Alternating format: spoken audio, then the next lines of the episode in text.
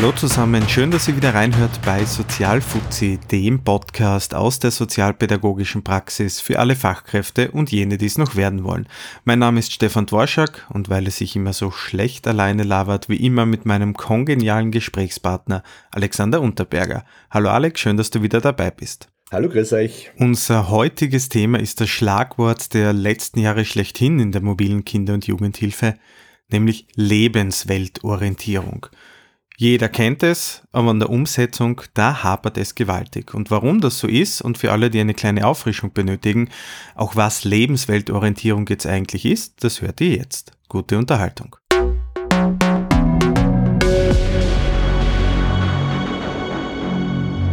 Die Lebensweltorientierung geht auf Hans Tiersch zurück. Das ist jemand, der mich maßgeblich beeinflusst hat in meinem Denken und Handeln in der sozialpädagogischen Praxis. Tiersch ist emeritierter Professor für Erziehungswissenschaft und Sozialpädagogik an der Uni Tübingen und hat gegen Ende der 1970er Jahre schon den Begriff der Lebensweltorientierung, so im Kontext der sozialen Arbeit, direkt für die Kinder- und Jugendhilfe geschaffen und äh, geprägt. Bevor ich jetzt kurz in die Theorie abschweifen werde, meine Frage an dich, Alex. Was verstehst du unter Lebensweltorientierung? Na, das muss man vielleicht ein bisschen breiter fassen. Ähm, was ich schon mal sehr erschreckend finde an meinem eigenen Wissen ist, dass das ja in den 70ern, also noch vor meiner Berufslaufbahn, schon entwickelt wurde und eigentlich schon ein wertvoller Inhalt war. Ich selbst bin auf diese Thematik erst in den beginnenden 2000er gestoßen. Da war ich aber schon naja, zehn Jahre mindestens äh, als Sozialpädagoge tätig und habe mit dem überhaupt noch, hab noch nichts gehört gehabt davon. Äh, umso erstaunter war ich, was dieser Herr Tiersch schon so vom Stapel gelassen hat, schon in den 70ern. Ähm, und äh, habe für mich davon abgeleitet, dass Lebensweltorientierung vor allem bedeutet, nicht eine, eine, eine Expertenschaft für ein Problem zu haben, sondern dass man sozusagen zuerst einmal erfasst, in was für Lebensumständen ein Mensch lebt und aus dem heraus man Ressourcen entwickelt und nicht so mit dieser externen Professionistenhaltung quasi auf ein anderes Leben trifft und sagt, ich kenne mich aus, ich weiß, wie es richtig gehört. Ähm, auch etwas, was für mich so als Begriff hängen geblieben ist, aus der Lebensweltorientierung, das ist diese, diese Haltung, dass der Mensch selbst immer der Experte für sein eigenes Leben ist und dass kein anderer der Experte dafür sein kann. Auch das hat mich sehr geprägt. In der Praxis erlebe ich es äh, sehr oft als Schlagwort vor uns hergetragen, ähm, leider Gottes sehr selten umgesetzt. Ja, vollkommen richtig. Ähm, wenn wir von Lebenswelt sprechen, dann meinen wir oder meint Tiersch das, ähm, in was wir hineingeboren werden, also zu einer bestimmten Zeit, in einem bestimmten Raum, mit bestimmten vorgegebenen Beziehungen. Und in dieser Lebenswelt, die für jeden natürlich irgendwie anders aussieht, müssen wir uns behaupten. Das ist so diese große Frage, die in der Lebensweltorientierung äh, vordergründig ist. Kann ich mich in meiner Lebenswelt behaupten oder nicht? Das ist so diese grundlegende Fragestellung jetzt auch im Hinblick auf die Kinder- und Jugendhilfe. Das gesamte Konstrukt der Lebensweltorientierung jetzt in der Theorie in einer Folge aufzuarbeiten, wird wahrscheinlich Stunden dauern. Deswegen ähm, möchten wir uns auf einen kleinen Teil davon konzentrieren heute, nämlich auf die praktische Umsetzung in der Kinder- und Jugendhilfe. Wer allerdings mehr über den theoretischen Hintergrund erfahren will, kann das äh, auf YouTube machen. Ja, auch dort gibt's sehr seriöse Videos, nämlich am Kanal der Evangelischen Hochschule Freiburg. Dort finden sich einige Videos aus Vorträgen und Diskussionen mit Hans Tiersch, die man meiner Meinung nach unbedingt gesehen haben muss. So, wir befinden uns jetzt sozusagen im Komplexitätsreduktionsmodus. Das bedeutet, dass wir vieles versuchen ähm, zu vereinfachen, wohl wissend, dass mit jeder Vereinfachung auch immer etwas verloren geht. Also bitte steinigt uns nicht dafür. Wenn wir von Lebensweltorientierung im Kontext der Kinder- und Jugendhilfe sprechen und das auch verstehen und umsetzen möchten, dann muss man einfach einige Dinge wissen. Zum einen bedeutet eben die Lebensweltorientierung in diesem Kontext in erster Linie eine Abkehr von diesem klassisch medizinischen Verständnis von Hilfeformen, also eine Abkehr von Anamnese, Diagnose und Therapie als aufeinanderfolgende Schritte. Das ist ja Gott sei Dank in der modernen Kinder- und Jugendhilfe mittlerweile auch Standard geworden. Und zum anderen haben wir plötzlich auch ein neues Verständnis von uns selbst als Fachkräften, sei es jetzt auf der Seite der privaten Träger oder auch auf der behördlichen Sozialarbeit, nämlich als nicht allwissende, determinierende Instanz. Also das bedeutet, ähm, dass es nicht wir sind, die die Familien sagen, wie sie ihr Leben zu leben haben, sondern es darum geht, gemeinsam tragfähige Lösungen zu entwickeln. Oder anders ausgedrückt, es geht darum, professionell wissenschaftliche Ansätze in den Alltag der Adressatinnen von Hilfen zu integrieren, ohne sie damit zu überfahren oder sie zwangs zu beglücken. Und damit einher ähm, geht die wahrscheinlich wichtigste Voraussetzung der Lebensweltorientierung, nämlich das Eintauchen in die Lebenswelt der Familien, Kinder und Jugendlichen, mit denen wir arbeiten.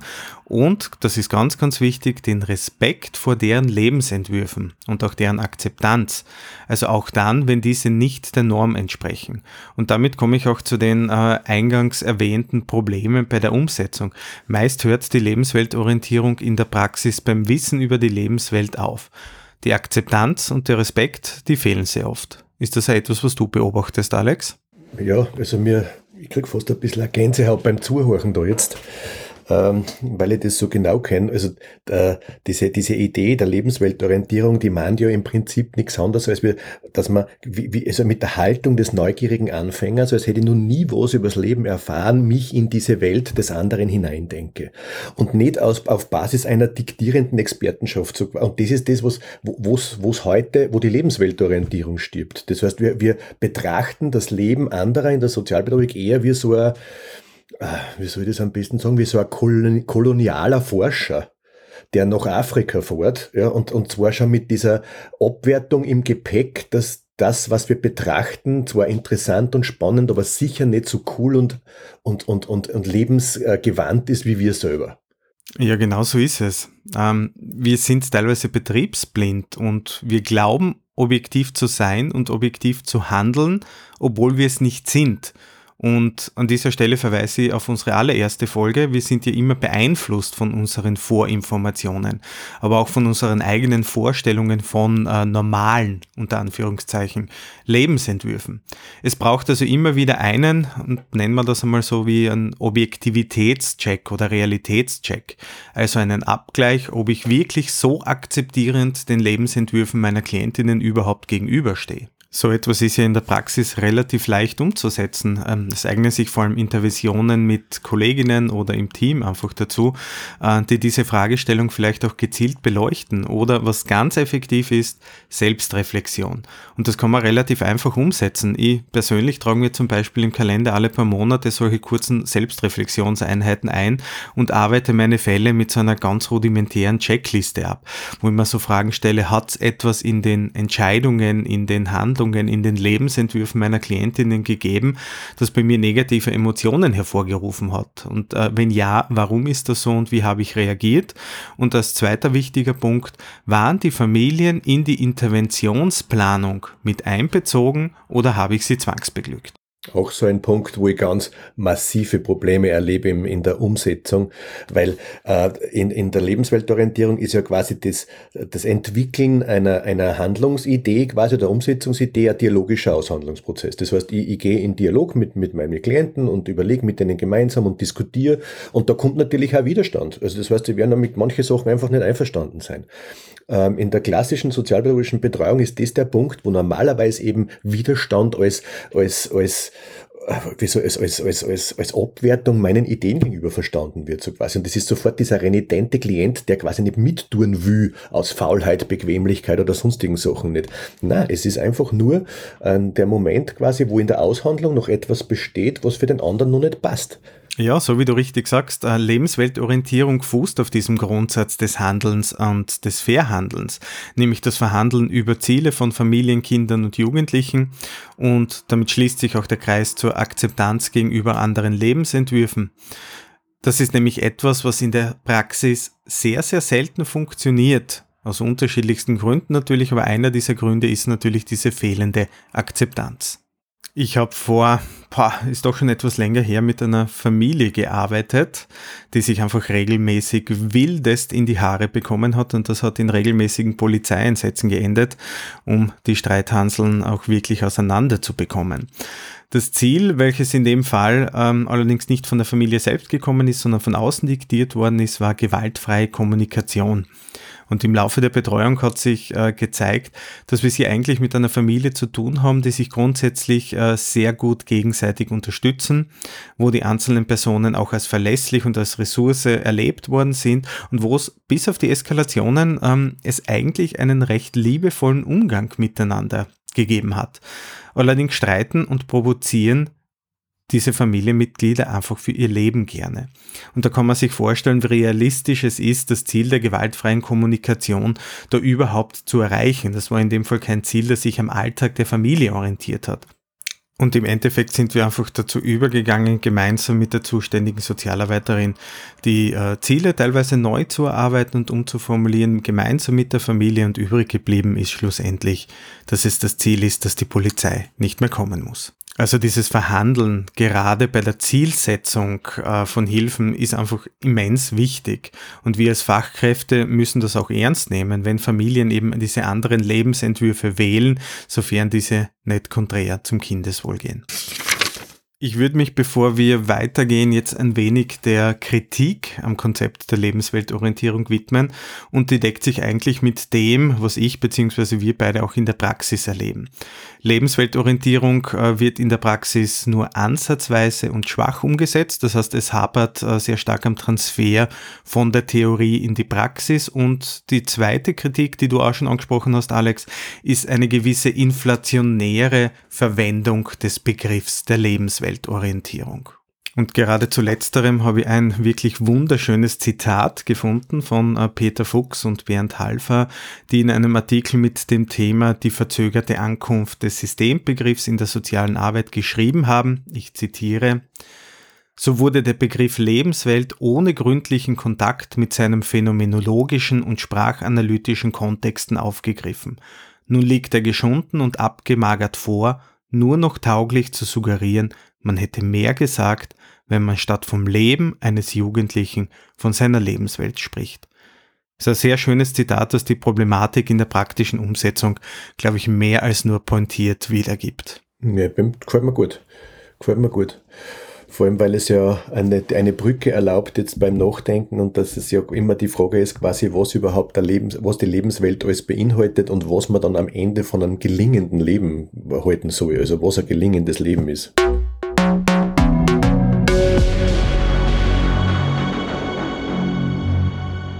Jetzt, wo wir uns theoretisch grob dem Begriff der Lebensweltorientierung und auch der damit einhergehenden Kritik angenähert haben, ähm, wollen wir ein wenig auf das vorherrschende praktische Verständnis von Lebensweltorientierung schauen.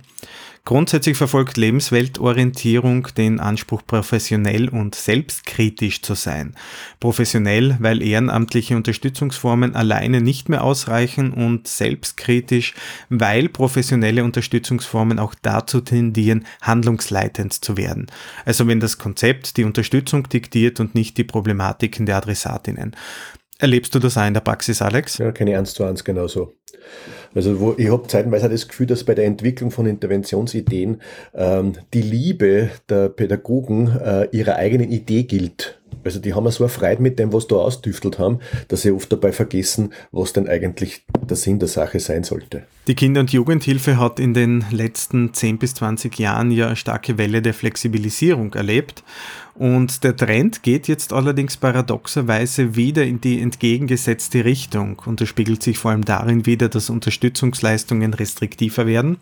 Das heißt, es wird eine Reihe von Ausschlussgründen eingeführt, die es vorher einfach nicht gegeben hat. Es werden harte Cuts gemacht wie Altersbeschränkungen anstatt flexiblerer Übergänge. Und es werden auch die Handlungsmöglichkeiten der Trägerorganisationen auch teilweise eingeschränkt, zum Beispiel durch Verbote in gewissen Leistungen ähm, Hilfen über Nacht zum Beispiel anzubieten. Das sind, damit man mir ja nicht falsch versteht, ähm, ganz normale gesellschaftliche Prozesse, dass es nach Liberalisierungen ähm, und Flexibilisierungen einfach wieder zu Restriktionen kommt. Die Problematik dabei ist allerdings, dass diese Entwicklungen meist nicht auf fachlich-inhaltlichen Überlegungen fußen, äh, sondern systematische Probleme dahinter liegen, weil es eben keine eierlegende Wollmilchsau unter den Diensten der Kinder- und Jugendhilfe gibt. Oder gibt es die vielleicht auch, Alex? Also wenn es die gibt, dann hätte ich sie noch nicht kennengelernt. Also ich glaube, der große Gewinn der letzten 30 Jahren des Nachdenkens in der Sozialpädagogik ist eben, dass man draufgekommen ist, immer vermehrter, dass es individuelle, ganz genau abgestimmte Maßnahmen braucht. Auf der anderen Seite ist natürlich schon verständlich, äh, solche abgestimmten Maßnahmen, so flexible Hilfen kosten natürlich auch sehr viel Geld. Also im Verhältnis zu standardisierten Dingen. Standardisiert ist immer billiger. Das ist der Grund, warum ein Stangenprodukt äh, weniger kostet wie eine, eine handgemacht, ein, etwas handgemachtes. Ähm, auf der anderen Seite ist es aber quasi dann trotzdem, äh, braucht es am Ende diese handgemachte Arbeit, die genau darauf hindert. Aber also ein, ein allgemeines Konzept, was dann voll super und voll gut funktioniert, bei alle hätte ich noch nicht kennengelernt. Ich würde gerne auf etwas eingehen, was du in der Einleitung erwähnt hast, Alex. Du hast nämlich gesagt, dass du sehr spät mit dem Konzept der Lebensweltorientierung in Berührung gekommen bist. Und das zeigt einfach dieses Problem auf, dass neue Entwicklungen im Sozialbereich und vor allem in der Kinder- und Jugendhilfe sehr, sehr lange brauchen, bis sie sich etablieren und noch einmal länger brauchen, bis sie über Landesgrenzen hinüberschwappen. Das ist auch zum einen äh, historisch bedingt. Bei der Lebensweltorientierung zum Beispiel, ähm, die ist stark verwurzelt in der Gemeinwesenarbeit. Etwas, das in Deutschland eine sehr lange Tradition hat, aber in Österreich zum Beispiel immer noch äh, sich bis heute nicht durchsetzen konnte und immer noch stiefmütterlich behandelt wird. Ja, und ich glaube, eine weitere Problematik darin ist, dass in Österreich traditionell ähm, äh, immer von der, von der Substanz des Menschen als Problem ausgegangen wird. Und in der Lebensweltorientierung geht es ja genau darum, dass der Mensch an sich eben nicht das Problem ist, sondern seine Lebensumstände, die Beziehungen, die Zusammenhänge, also ein, ein echt systemisch uh, umwelttheoretisches Konzept. In Österreich haben wir traditionell eher immer nur so dieses Problem-Ursache-Phänomen, das sagt, okay, da, vielleicht hat doch der Mensch einen Gläscher. Ne? Der ist irgendwie ein bisschen infunktional und den müssen wir reparieren. Aber es gibt natürlich auch Fortschritte. Äh, in einigen Leistungen in der Kinder- und Jugendhilfe ist dieser Gemeinwesensaspekt ähm, wirklich auch angekommen, wenn man einfach gemerkt hat, man kann die Lebenswelt äh, unserer Klientinnen und ihre Probleme nicht wirklich äh, voneinander trennen. Das bedeutet also im Umkehrschluss, wenn ich lebensweltorientiert arbeite, dann kann ich diese Gemeinwesenskomponente ähm, nicht einfach ausklammern. Wir haben im Sinne der Lebensweltorientierung als Fachkräfte eine Sprachrohrfunktion für die Menschen, mit, äh, mit denen wir arbeiten. Und das lässt sich, glaube ich, mit einem klassischen Beispiel sehr, sehr gut veranschaulichen, ähm, nämlich mit dem öffentlichen Raum. Der wird ja naturgemäß von vielen unterschiedlichen Gruppierungen okkupiert und vor allem Parkanlagen. Und grundsätzlich, das unterstelle ich jetzt einfach einmal, denken sich ja Stadtplanung und Gemeinde etwas bei der Gestaltung. Da werden dann Angebote für ältere Menschen, für Sportbegeisterte und für Kinder und Jugendliche gesetzt. Leider Gottes allzu oft ohne Einbindung von Expertinnen. Das manifestiert sich dann darin, dass Bereiche für Jugendliche oft aus überzogener Angst äh, auch exponiert aufgestellt werden, Kinderspielplätze oft in unmittelbarer Nähe zu Siedlungen sind äh, und dann passiert das, was immer passiert, es kommt zu Verdrängungen. Das heißt, Anrainerinnen beschweren sich über die Jugendlichen, äh, die anstatt der exponierten Sitzgelegenheiten im Park sich dann lieber in den nicht einsehbaren Hinterhöfen der Siedlungen aufhalten. Der Lärm vom Kinderspielplatz führt zu Konflikten mit ruhebedürftigen Anrainerinnen oder Obdachlose benutzen dann die Parkbänke, die dann daraufhin natürlich entfernt werden.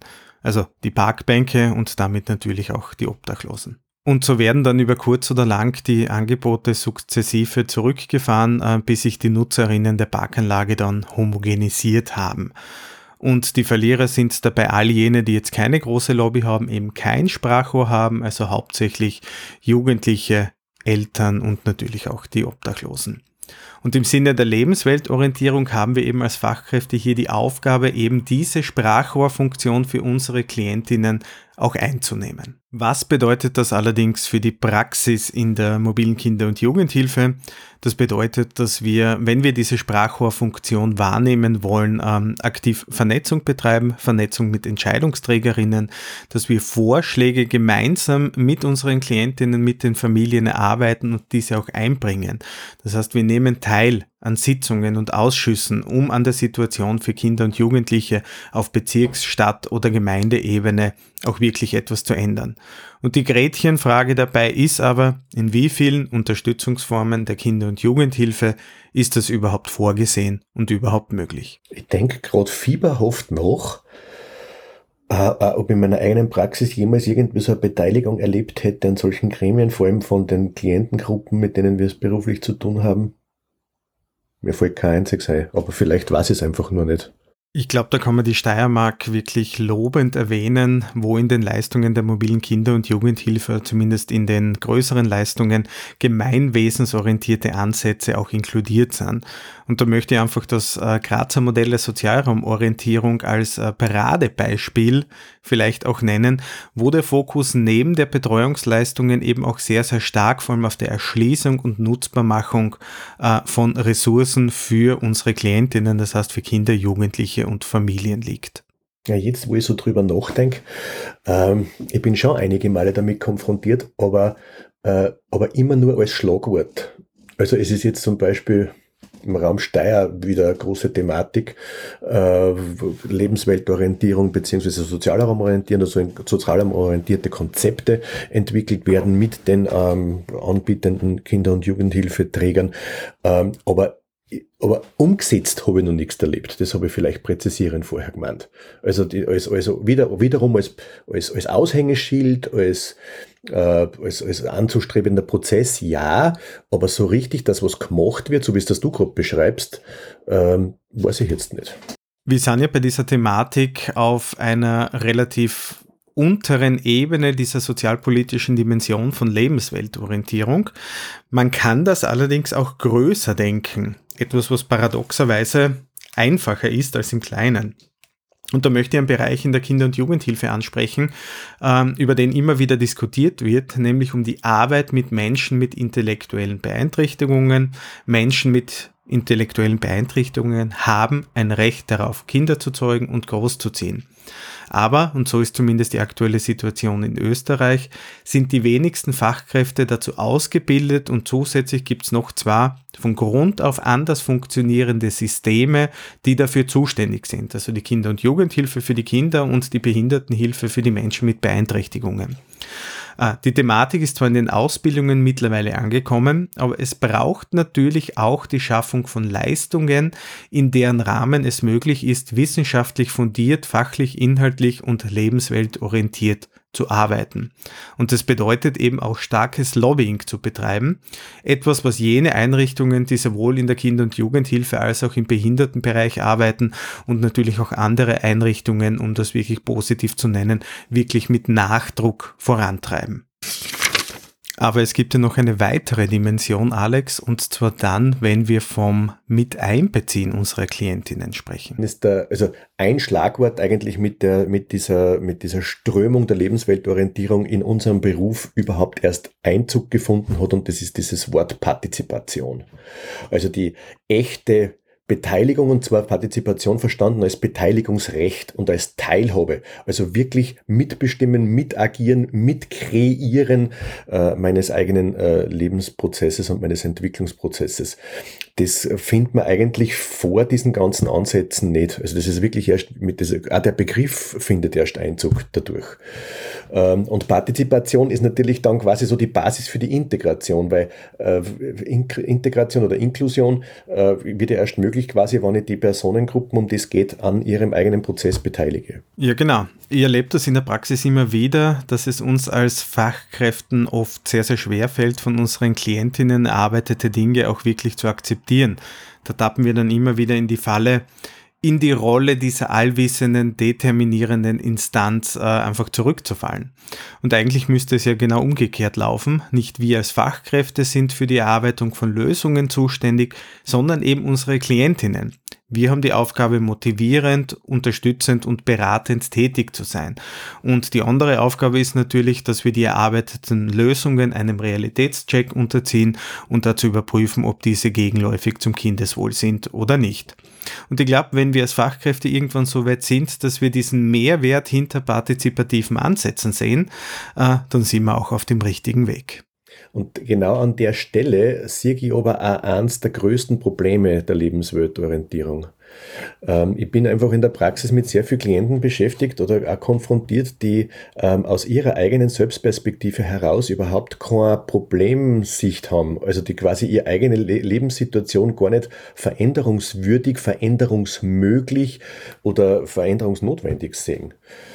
Und ich glaube, an der Stelle, das ist schon so ein Punkt, wo, wo man dann sozusagen auch diese, diese, diese diese Gefahr, wo diese Gefahr besteht, dass man aus, aus der partnerschaftlichen Unterstützung in die Expertenschaft rutscht, weil man ja dem irgendwie vermitteln will, dass das sehr wohl ein Problem ist, wenn, was er sieht, seine, der, der, hat vier Kinder und vier von, äh, drei von den vier Kindern äh, sind drogenabhängig. Ähm, und er selber hat irgendwie, ist, ist gar nicht lebenserhaltungsfähig, weil er ohne Unterstützungen und ohne äh, Konzepte aus, aus der sozialen Umwelt gar nicht mehr, gar kein Geld mehr hätte. Ähm, also, also weißt du, wie meine? Also so, das ist dieser Punkt, wo man, also Lebensweltorientierung geht schon grundsätzlich immer davon aus, dass jeder Mensch, den wir betreuen, auch die Problemsichtskapazität besitzt. Das heißt, dass er auch wirklich bemerkt und, und sieht, dass etwas veränderungsnotwendig ist. Auf der anderen Seite, die zweite Gruppe der Klienten, mit denen ich es sehr schwierig erlebe, sind die, die was eine Veränderung gar nicht in ihrer Möglichkeit sehen die was gar nicht drüber nachdenken, weil sie gar nicht dran glauben können, dass sie irgendwas zum Positiven wendet. Wie siehst du das? Ja, das kenne ich natürlich genauso, wie du es beschreibst. Man muss allerdings grundsätzlich sagen, dass eben Lebensweltorientierung und eben Akzeptanz und Partizipation ja nicht meint, dass man als Fachkraft gar nicht kritisieren darf. Im Gegenteil, so eine wohlwollende und auch wertschätzende Kritik ist im Konzept natürlich auch vorgesehen. Und um mit Klientinnen zu arbeiten, so wie du es beschreibst, äh, die weder einen Veränderungswillen haben oder nicht in der Lage sind, ihre Möglichkeiten zu erkennen, da braucht es natürlich zuerst eine grundlegende Arbeit an diesen Themen, an einem Veränderungswillen oder eben auch an der Arbeit äh, Möglichkeiten aufzuzeigen. Und das bringt mir allerdings zu einem weiteren Problem in der praktischen Umsetzung, weil Lebensweltorientierung kann mitunter sehr langatmig sein. Das heißt, da schon für die Erarbeitung von Zielen oder die Erfassung der Lebenssituationen von unseren Klientinnen braucht es einfach mehrere Termine und viel Zeit teilweise noch bevor Hilfen installiert sind. Und gleichzeitig ist man allerdings immer wieder mit äh, Klientinnen konfrontiert, deren Leidensdruck schon so hoch ist, ähm, dass sie sich eben äh, von selbst an die Kinder- und Jugendhilfe gewandt haben. Man bewegt sich also immer auf einem relativ schmalen Grad, wo man nicht einfach so Monate in der Praxis Zeit hat, um diese Dinge auch gründlichst zu erarbeiten. Mhm. Ja, erlebe es auch so. Ähm, und gleichzeitig eben dieses, dieses, dieses Missverhältnis zwischen den, ähm, den eigenen Möglichkeiten äh, und den Möglichkeiten, die man sozusagen auch zur Verfügung gestellt werden. Das ist die nächste Geschichte. Also äh, manchmal bräuchte es, also hätten die Klienten ja super Ideen und gute Ideen, nur sind diese Ideen einfach auch nicht, nicht durch, durchzubringen. Und gerade vor kurzem, das ist ja gar nicht lang aus, ich glaube, es ist ein halbes Jahr her oder was, ein bisschen länger. Ähm, äh, sprich auch mit einer Familie, ähm, die, die, die draufkommen, dass sozusagen ihre Problemlage, auch die, die Probleme der Kinder daraus resultieren, dass es so extreme Spannungen in der Partnerschaft gibt. Und dann sagen die, also die Eltern, sagen, in, in, im Brustton der Überzeugung, also haben es wirklich geschnallt, ich glaube, für uns war halt einmal eine Auszeit gut. Also wenn wir vielleicht einmal miteinander, wir haben in unserem Leben noch nie Urlaub gemacht, vielleicht wenn wir mal drei Wochen irgendwo entspannt ohne Kinder hinfahren könnten, vielleicht begleitet irgendwo durch einen therapeutischen Prozess, dass wir wirklich Zeit haben, uns miteinander auseinanderzusetzen, ich glaube, dann könnte man unsere Lebenssituation wieder gut in den Griff kriegen. Ja, mit der Idee bin ich dann zum Sozialarbeiter gegangen und den Rest kannst du ausmalen. Ich kann mir das sehr gut vorstellen, wie die Antwort war. Und das ist leider Gottes ein Problem im Sozialbereich, dass eben so nicht übliche Ansätze fast keine Chance haben, irgendwie umgesetzt zu werden. Ich kann mich da gut an eine Diskussion erinnern, äh, wo eine Mutter einfach gerne mal wieder ins Theater gegangen wäre, um mal was für sich selbst zu tun, um Energie zu tanken. Problem war, Theaterkarten plus Babysitter, das hat sie sich nicht leisten können. Mein Vorschlag war dann, dass wir die Theaterkarten übernehmen und sie sich ganz im Sinne ihrer Aufgabe als Mutter um die Organisation einer Kinderbetreuung kümmert. War natürlich nicht möglich. Genau solche Sachen braucht es. Aber das ist dann, das ist jetzt dort lebensweltorientierte Betreuung, oder? Du nimmst die Situation auf und formst das halt nur quasi um ja, und scheitert am Ende trotzdem. Und man scheitert am Ende trotzdem. Ich kann es zwar nachvollziehen, warum diese Vorschläge abgelehnt werden, aber ich würde mir einfach mehr Mut zur Kreativität wünschen, weil ich einfach der festen Überzeugung bin, dass sich dadurch neue gelingende Lösungen ergeben, um uns als Fachkräfte in Familien überhaupt überflüssig zu machen. Leider fehlt es gerade in unserem Bereich an diesem Mut, an diesem Mut, kreativere Ansätze, zum Beispiel auch aus anderen Ländern, äh, bei uns umzusetzen. Da gibt es nämlich fast keine Chance, dass diese sich systematisch in irgendeiner Form etablieren. Ja, ich würde das sogar noch erweitern, dass ich es äh, oft in der Praxis sehr, sehr schade finde oder sehr, ne, vielleicht sogar manchmal entsetzlich, äh, dass es schon uns als Fachkräften oft auch an Kreativität mangelt. Also ich glaube, eines, was, was, was mich in meinem Tun auszeichnet, ich bin endlos kreativ. Das, das müht zwar manchmal Leute rund um mich, weil ich dementsprechend auch kaum ruhig sitzen kann, weil mir ständig irgendwas einfällt, aber äh, wie viele Kollegen, dass ich triff, quasi, die, die, die haben eine Idee, die irgendwie so aus ihrem eigenen Lebensverständnis heraus ent, entspringt.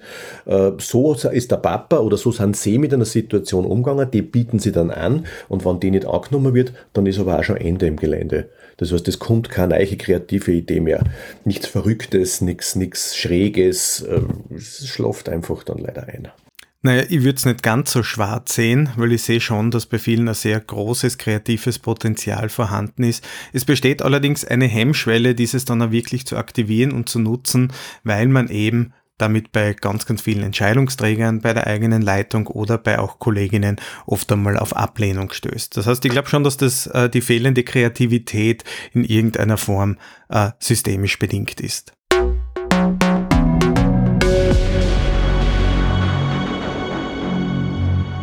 Damit sind wir schon wieder am Ende der heutigen Folge angelangt. Äh, ganz kurze Zusammenfassung. Wir haben uns äh, theoretisch mit dem Konzept der Lebensweltorientierung in dieser Folge auseinandergesetzt. Lebensweltorientierung nach Hans Thiersch. Wir sind auf die Kritik an diesem Konzept ähm, und die unterschiedlichen Dimensionen von Lebensweltorientierung auch näher eingegangen. Wir haben uns danach äh, etwas intensiver mit der Gemeinwesenskomponente und der sozialpolitischen Dimension von Lebensweltorientierung beschäftigt und haben dann über die Integration von Lösungen in den Alltag gesprochen. Äh, wir sind dann hängen geblieben bei der Wichtigkeit von partizipativen Ansätzen und sind auf die Problematik eingegangen, dass erarbeitete Lösungen unserer Klientinnen oft nicht akzeptiert werden. Und zum Schluss haben wir noch einen kurzen Exkurs zum Thema Kreativität in Betreuungen hingelegt. Wir nutzen jetzt gleich diese Gelegenheit, um euch auch darüber zu informieren, was sich bei Sozialfuzzi grundsätzlich getan hat. Unsere Facebook-Seite hat ein Rebranding erlebt, also flexible-hilfen.at wurde zu Sozialfuzzi, also nicht wundern, wenn plötzlich ein anderer Name dasteht. Wir haben dank Alex ein neues Logo bekommen und wir sind mittlerweile auch auf Twitter zu finden unter dem Handle Sozialfuzzi1. Sozialfuzzi war leider schon vergeben. Aber im Zuge dessen haben wir uns auch den TikTok-Handle Sozialfuzzi schon pro forma geschnappt, denn unter Umständen möchten wir auch für diese Plattform Content produzieren, um angehende Fachkräfte zu erreichen. Die Website äh, flexible-hilfen.at befindet sich allerdings derzeit im Wartungsmodus. Leider fehlt derzeit einfach die Zeit, diese regelmäßig mit Content zu füllen, aber ein Relaunch ist schon geplant. Und Alex, äh, ich bekomme in letzter Zeit immer wieder Anfragen, ob man uns auch buchen kann. Ah, gemeinsam? Also grundsätzlich über gemeinsam haben wir noch nie geredet. Man kann uns grundsätzlich natürlich buchen, dich wie mich. Äh, und gemeinsam, also das macht mir ja, glaube ich, einen Riesenspaß. Ich glaube, das wäre spannend, ähm, irgendwann einmal was gemeinsam zu machen. Also solltet ihr an Fortbildungen oder fachlichen Inputs interessiert sein, einfach E-Mail schreiben an redaktion.flexible-hilfen.at oder office.alexander-unterberger.at. Weiter geht's in der nächsten Folge, da wird's dann praktisch. Wir stellen euch einige Methoden der sozialen Arbeit und der Sozialpädagogik vor. Bis dann.